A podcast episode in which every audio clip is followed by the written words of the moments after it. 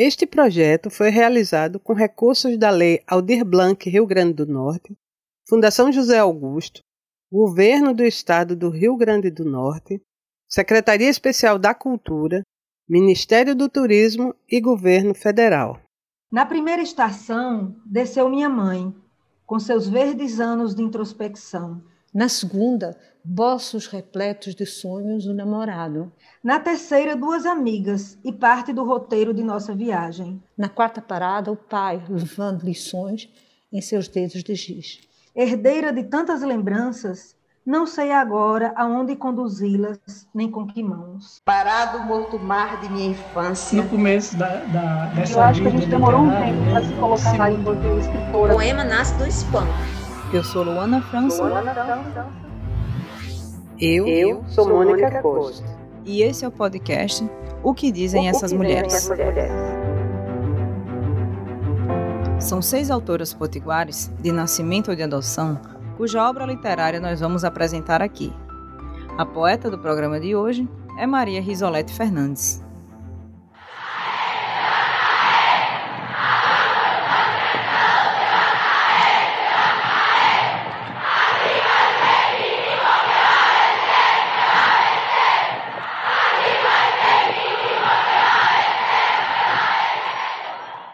Uma das pioneiras no movimento feminista do Rio Grande do Norte, ela escreveu seis livros autorais, dos quais quatro são de poesia, um de crônicas e um ensaio.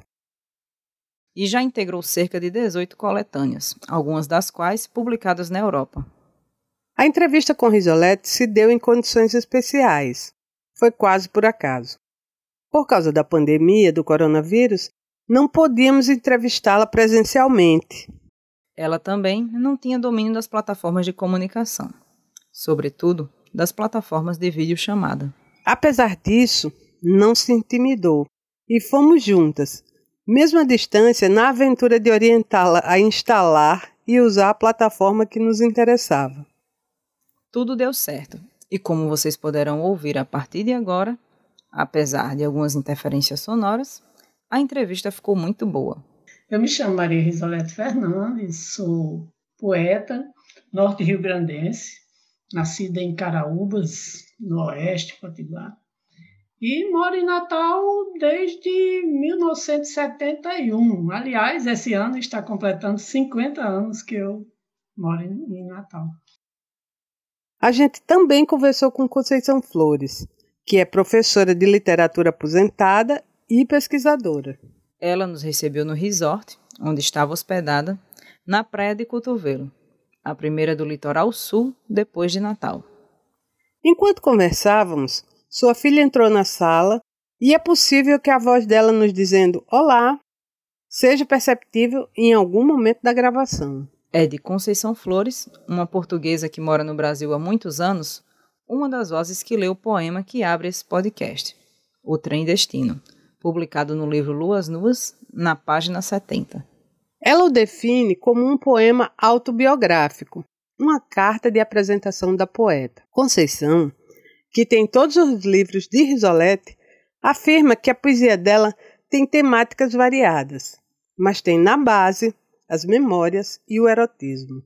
Então, é, os livros são percorridos por esses eixos dif temáticos diferentes, seja o amor, seja a memória, a memória seja a memória é, autobiográfica da família, seja a memória da, do, da, da, terra natal, seja a própria cidade. Também há poemas sobre, sobre, sobre a, a cidade, sobre Natal.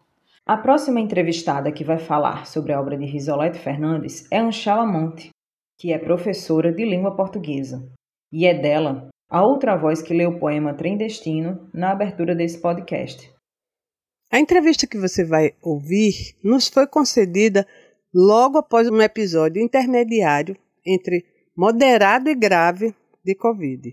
Até uma semana antes, não sabíamos se a entrevista iria ocorrer.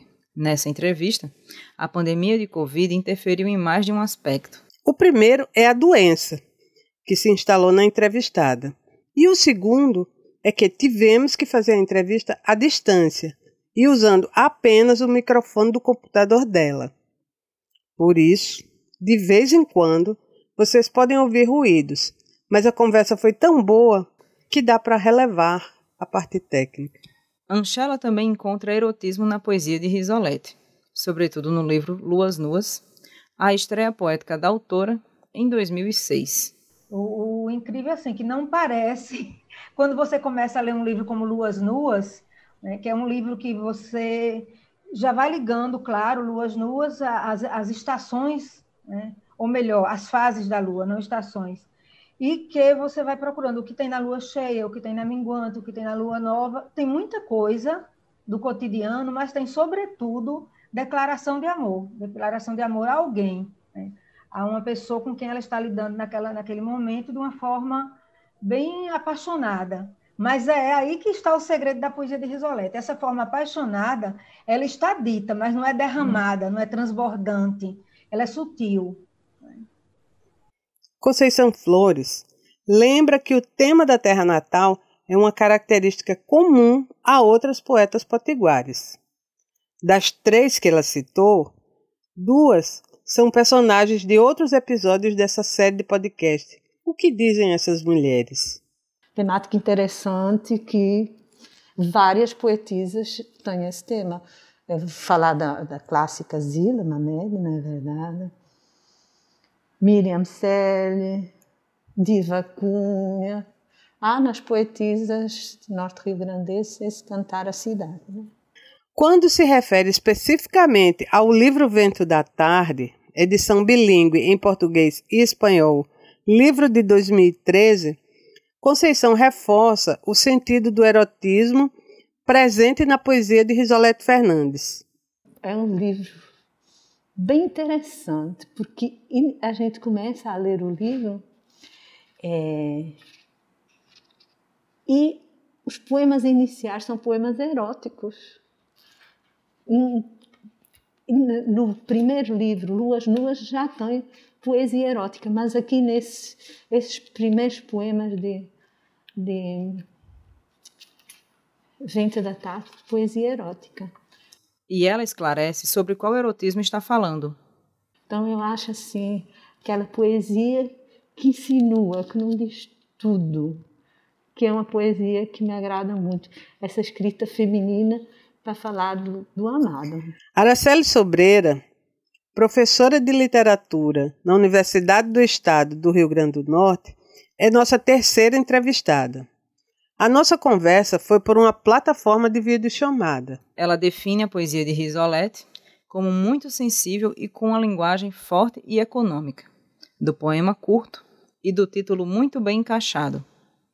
Como exemplos, aponta incipiência, multifases, êxtase, agonia, quarentena, física quântica e concha. Todos do livro Luas Nuas, e que num ato falho ela chama Luas Novas. Ela fala dessa, dessa subjetividade que de um eu lírico que tantas às vezes pode ser uma mulher quanto pode ser um, um ser do mundo. Né? Então isso é muito cativante. Né? E, e aí esses títulos, né, olha, tem uns títulos bem diferentes, né, Quasar, é, por exemplo, do livro Luas Novas, né, ela vai, lógico que ela constrói um, o que a gente chama, né, um campo semântico voltado para é, as luas nuas. Do que fala a poeta em Luas Nuas? Araceli responde que é uma inquietação sobre a relação do ser humano com o que ele não consegue definir. A construção poética da obra está inserida nesse campo, né, voltado para o céu, para as estrelas, para a solidão, né, para as interrogações que a gente faz diante do céu, diante da lua, diante do que está no, no, nessa imensidão para além da Terra. Então isso é muito, isso é muito forte para mim. Concisão e sensibilidade são características na poesia de Risolete Fernandes, apontadas também por Anchela Monte, que é revisora e autora de livros de poesia. Anchela também destaca o aspecto sensorial da poesia de Risolete. Ela chega mesmo a afirmar que a poesia dessa autora está ligada às sensações do ver, do tocar, do sentir.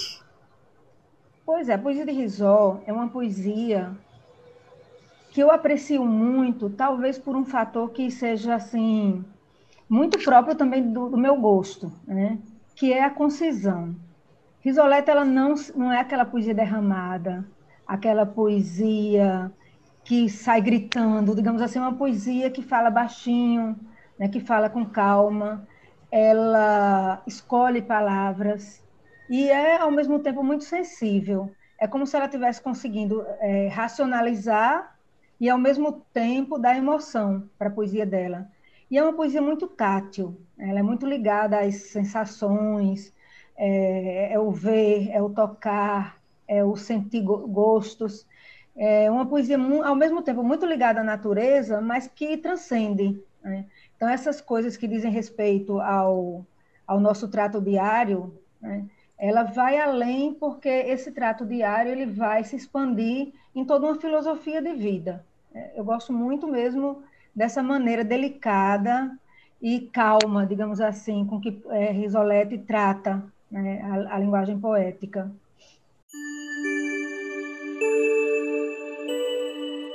Você pergunta pela cor do meu cerne. Eu, concha, teço reticência, com que respondo silêncios e desacordos. Suas lágrimas, em vez de inundar, esvaziam meu mar de resistência. Noite adentro, celebramos acordos.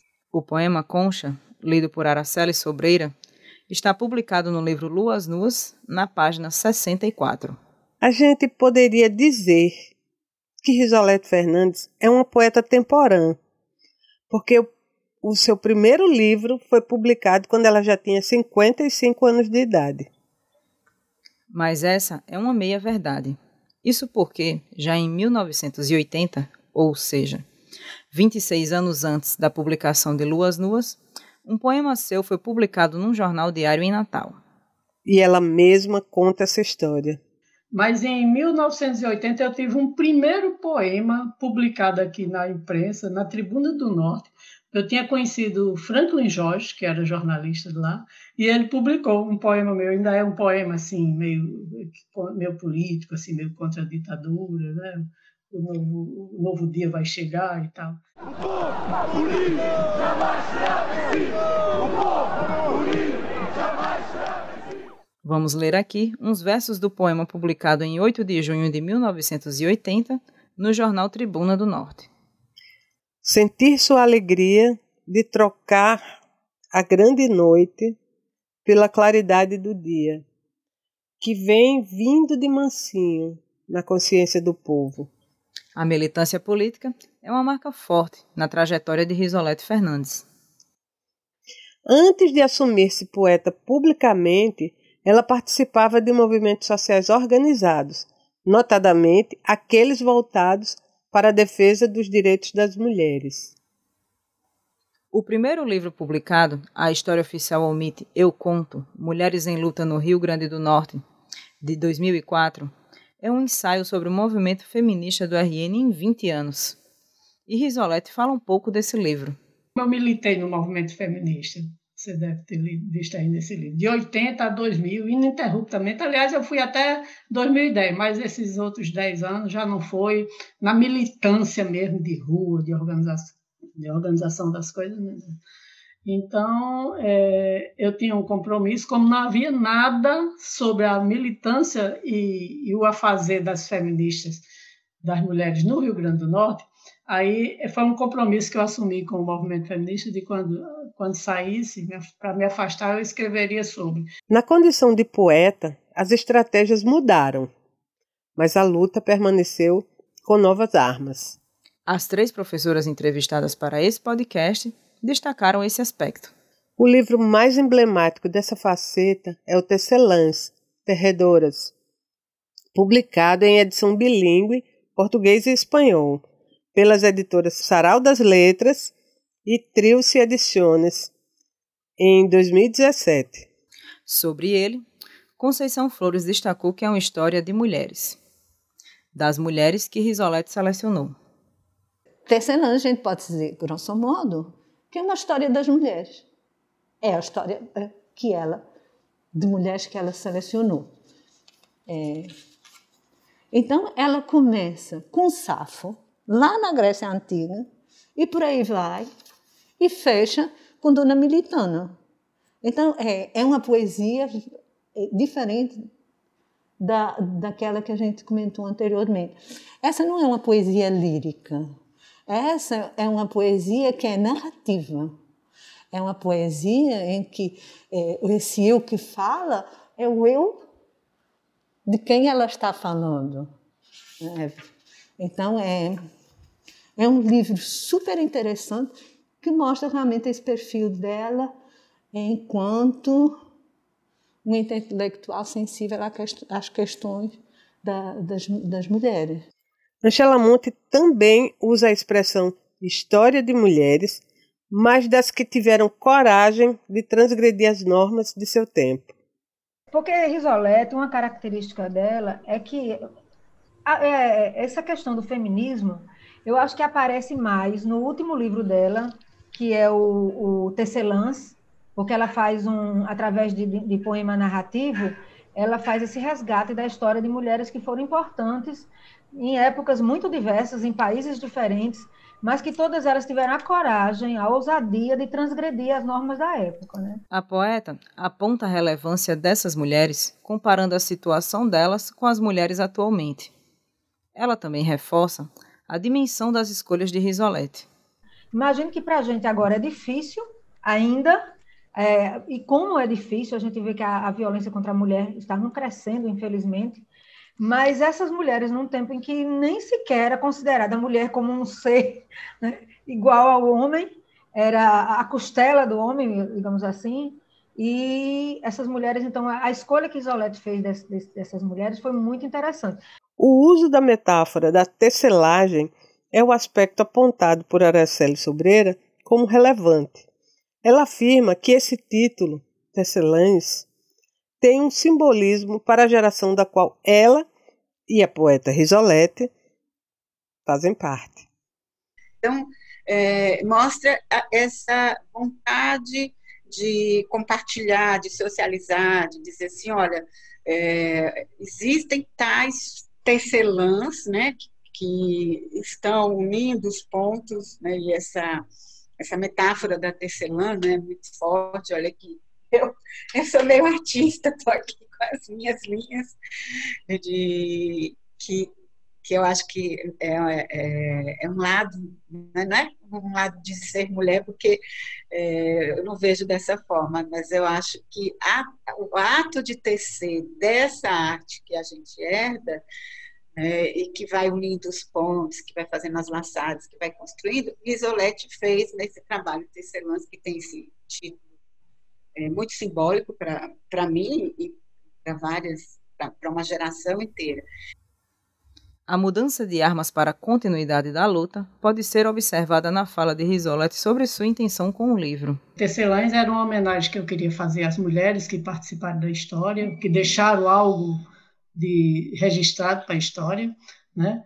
E eu queria fazer em forma poética, porque é o meu é, é a minha forma de expressão, é a poesia. O intenso luar de abril focou o vão da memória, localizando no tempo noite de brilho igual. Era baile na fazenda, a senha, o pôr do sol. Água de cheiro no ar, uma roupa domingueira sobre a ânsia adolescente de pegar o sol com passo. Na estrada já se ouvia do pandeiro a alegria, mas o caminho de areia, cortando o ermo roçado, vestido de capim seda, mudou de viagem a rota. Não havia de postes a cor no silêncio da campina. E a lua, a refletir miríades sobre o mar de capim ouro, acendeu na alma a chama que jamais se apagou chama que o peito internece e vida aflora, alumia. Esse poema, lido por Anchela Monte, é o Luar de Abril, publicado no livro Canções de Abril, na página 22. Quem é a persona que escreve o poema? O que Risolete diz na sua poesia? Para Araceli, que também é poeta, a força da poesia de Risolete está na sua capacidade de falar de coisas do cotidiano, mas que também são difíceis. Então, é, é, esse lado da, da, poética de Risolete é mais ou menos nesse sentido. Eu acho que ela tem, ela introjeta o mundo, né? ela tem essa força de conseguir trazer coisas pequenas, coisas do cotidiano, coisas que são suaves, mas ao mesmo tempo são dolorosas. Uma questão que a gente perguntou às nossas entrevistadas foi se elas detectam uma espécie de assinatura feminina ou algo semelhante na poesia de Risolete. As respostas foram semelhantes no sentido de identificar uma voz feminina na poesia de Risolete. Porém, a definição do que é esse feminino variou. Para Anchela, a voz feminina se encontra na maneira especial de lidar com os temas do cotidiano.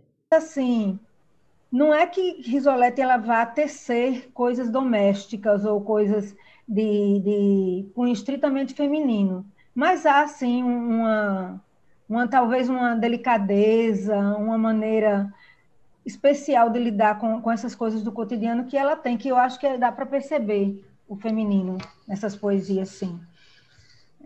E, e, a, e, boa parte das poesias de Risolete também são poesias de amor. Conceição aponta a condição de feminista, que, na sua opinião, aparece no conjunto da obra como a dicção feminina presente na poesia risoletiana.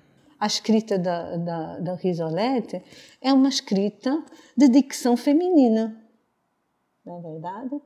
É, é, essa história é, é, da mulher escrever com de, de, certa forma como se fosse foi quase que uma imposição masculina. Isso é muito está superado não é verdade?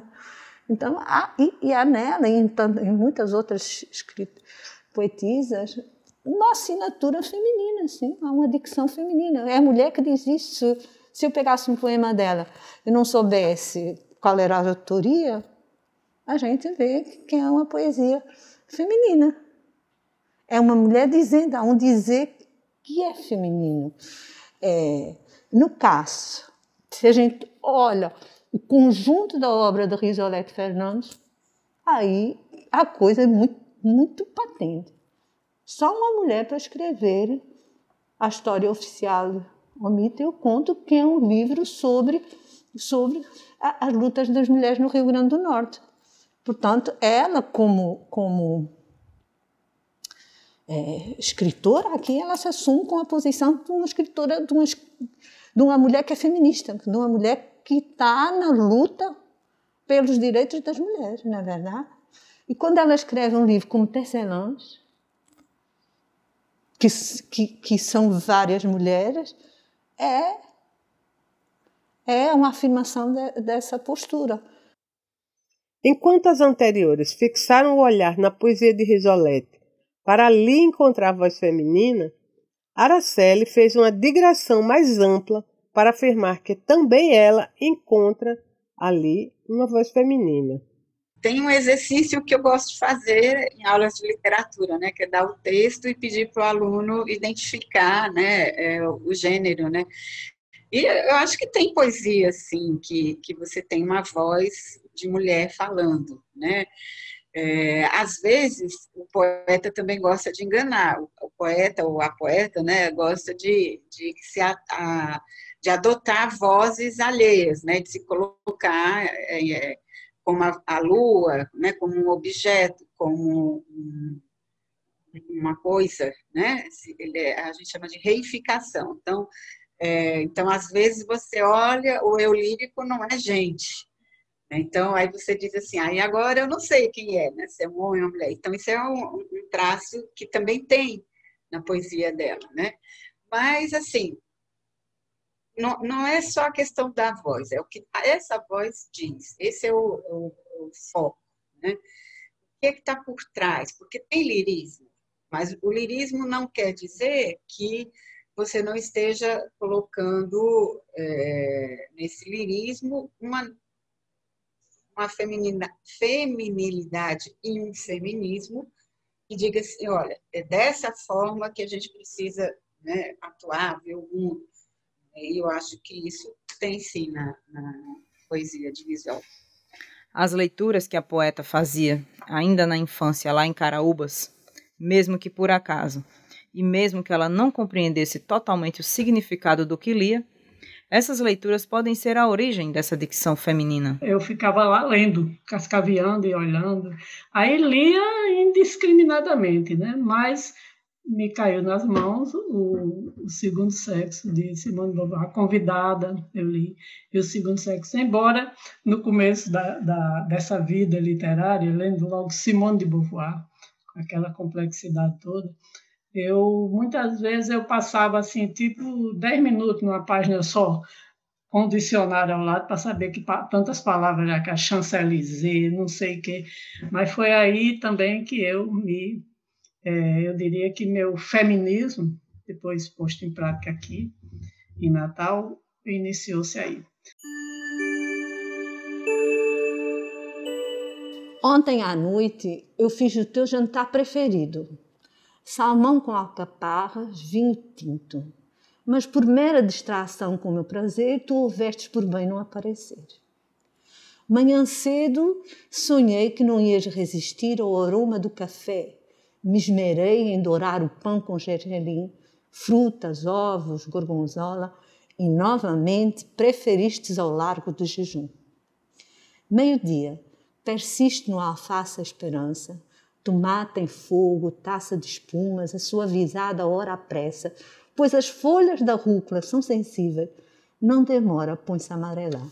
O poema Rúcula, lido por Conceição Flores, está no livro Canções de Abril, na página 35. Feminino, masculino, reificação são acepções que se formam a partir da leitura e da subjetividade de quem lê. O que pensa e declara a poeta sobre as leituras de sua escrita? Ela afirma que chega a se surpreender com as descobertas que se fazem em seus livros. Tem as pessoas que criticam algum poema, não, aquela ali, não sei o quê. Aí o mesmo poema que foi criticado por um é super elogiado por outro. É muito interessante isso. As visões da pessoa. Isso, e eu costumo me surpreender muito com as críticas, sobretudo as críticas do pessoal mais especializado. As pessoas dizem coisas, é, quem escreveu sobre meus, meus livros, dizem coisas daquele livro que eu não sabia ter escrito. Eu fico super surpresa com, com muita coisa que eles descobrem. Eu, disse, eu, eu, eu fico pensando assim, eu escrevi isso. Eu falei isso tudo, eu disse isso tudo. Aí entra a questão da interpretação, né, das leituras que se fazem sobre. E assim chegamos ao final desse episódio da série de podcasts. O que dizem essas mulheres? Esse foi um podcast que nos deu muito prazer em fazer, sim. Risolete foi extremamente solícita e esteve disponível para tirar nossas dúvidas sobre sua obra. Ao final, ela ainda teve a gentileza de nos agradecer. Então era isso, agradecer e elogiar a natureza do projeto que vocês aprovaram, de divulgar a autoria é, de mulheres no Rio Grande do, Rio Grande do Norte. Então, muito obrigado e meus parabéns a vocês todos. E a alegria de tê-las conhecido, né? Mônica e Luana, a dupla imbatível. Nós é que agradecemos pela delicadeza e força dessa grande personagem da bibliografia poética do Rio Grande do Norte. Agradecemos também a Anchela Monte, Araceli Sobreira e Conceição Flores pelas entrevistas e a Edna Ferreira pela generosa leitura do roteiro e sugestões. Ficha técnica. Direção Mônica Costa. Apresentação, produção, reportagem e pesquisa Luana França e Mônica Costa. Edição e mixagem Erickson Santana. Captação de áudio Luana França e Mônica Costa. Roteiro desta amiga que vocês ouvem, Mônica Costa. Esse podcast é uma realização do portal de notícias Nossa Ciência. Para a realização deste projeto, foram consultados os livros A História Oficial Omite, Eu Conto, Mulheres em Luta no Rio Grande do Norte de 1980 a 2000, de Risolete Fernandes, Natal, editora UFRN 2004. Canções de Abril, de Risolete Fernandes, Natal, editora UNA 2010. Vento da Tarde, de Risolete Fernandes. Mossoró, editora Sarau das Letras, 2013. Edição bilíngue português e espanhol. Dicionário de Escritores Norte-Rio-Grandenses, de Nízia Floresta, A Contemporaneidade, de Conceição Flores. Natal, editora UNP 2014. Cotidianas, de Risolete Fernandes. Mossoró, editora Sarau das Letras, segunda edição, 2015. Tecelãs, de Risolete Fernandes. Mossoró, editora Sarau das Letras, edição bilíngue português e espanhol. Os áudios das palavras de ordem usadas na trilha foram retirados da internet. Lembramos que essa série de podcasts tem seis episódios, cada um sobre uma autora potiguar. E se você ainda não ouviu os outros episódios, sugerimos que eu faça. Este projeto foi realizado com recursos da Lei Aldir Blanc Rio Grande do Norte. Fundação José Augusto, Governo do Estado do Rio Grande do Norte, Secretaria Especial da Cultura, Ministério do Turismo e Governo Federal.